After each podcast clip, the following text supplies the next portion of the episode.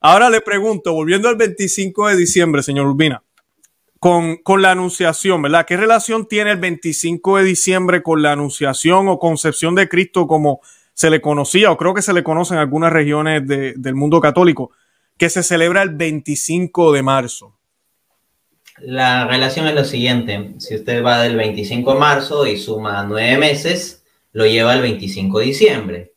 Entonces se ve una correlación de fechas aquí. Hay que entender que el 25 de marzo corresponde a la festividad de la encarnación.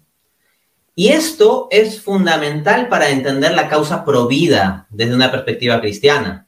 O sea, no es que el bebé, el ser humano, la persona comienza cuando sale el vientre de la madre. No. Desde el instante de la concepción ya tenemos a la persona, al ser humano, al bebé, en, en esa forma primigenia, pequeña, pero certera allí.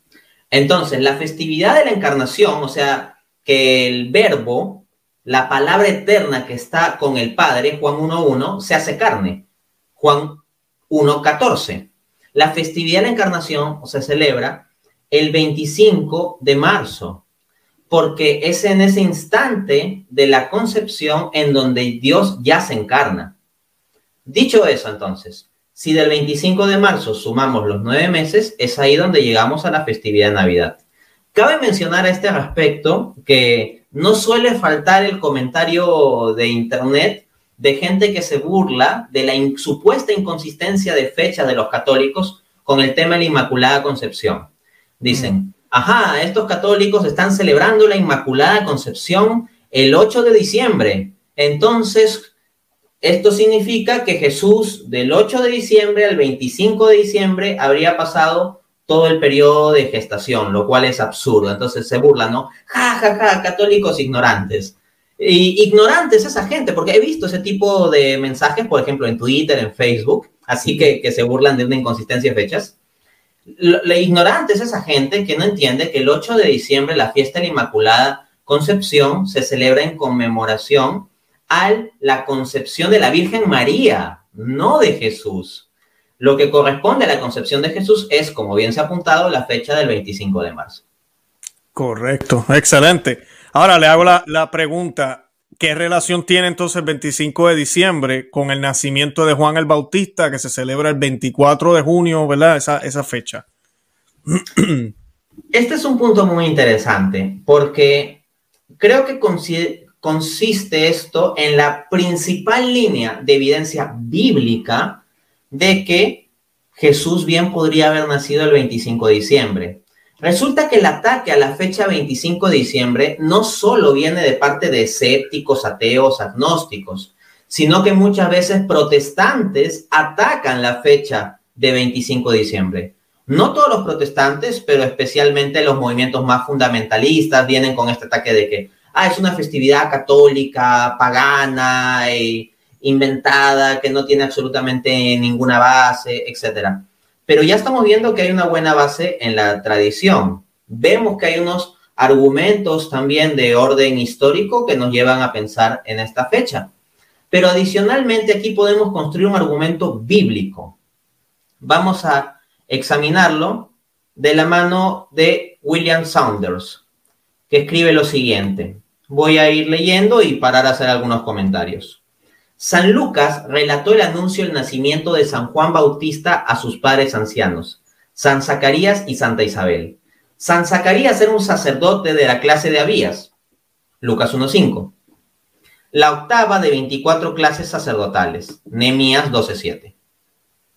Cada clase servía una semana en el templo, dos veces al año.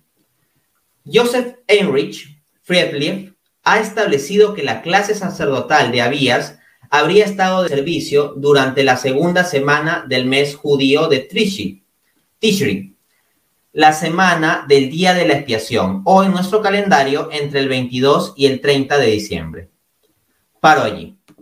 A ver, quien conozca bien su Biblia sabe que en el capítulo 1 del Evangelio de San Lucas comienza relatándose no el nacimiento de Jesús, sino primero se relata el de Juan el Bautista. Entonces va el ángel Gabriel a anunciar a Zacarías, al padre de, Juan el Bautista. Y el momento en que el ángel le anuncia a Zacarías, resulta que Zacarías estaba ministrando en el templo. Entonces, eso ya nos da una situación temporal.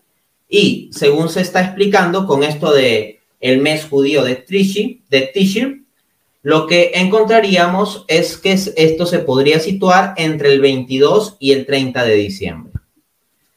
Sigo leyendo. El ángel Gabriel informó a Zacarías que él e Isabel tendrían un hijo. Lucas 1, del 5 al 24.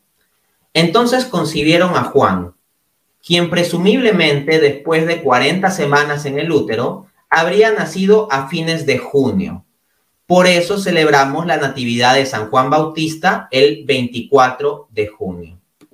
Entonces, vemos que la fecha en que la Iglesia Católica conmemora el nacimiento de San Juan Bautista no es arbitraria. Parece encajar muy bien con el análisis bíblico que acabo de explicar. Continúo. San Lucas también registró cómo el arcángel Gabriel le dijo a María que Isabel estaba embarazada de seis meses de Juan. Lucas 1.36. Lo que significa que la anunciación ocurrió el 25 de marzo. Lo cual cuadra con la fecha, ¿no? ¿Cuándo la celebramos? Nueve meses a partir del 25 de marzo representa el nacimiento de Cristo el 25 de diciembre. Nuestra Navidad. Entonces, recapitulando rápidamente el argumento bíblico, tenemos el ángel hablándole a Zacarías sobre el nacimiento de Juan el Bautista a fines del mes de septiembre. Luego calculamos un periodo más o menos estándar de gestación de Juan el Bautista y llegaríamos más o menos al 24 de junio. Si retrocedemos unos tres meses aproximadamente, llegaríamos más o menos al 25 de marzo. ¿Y por qué retroceder unos tres meses?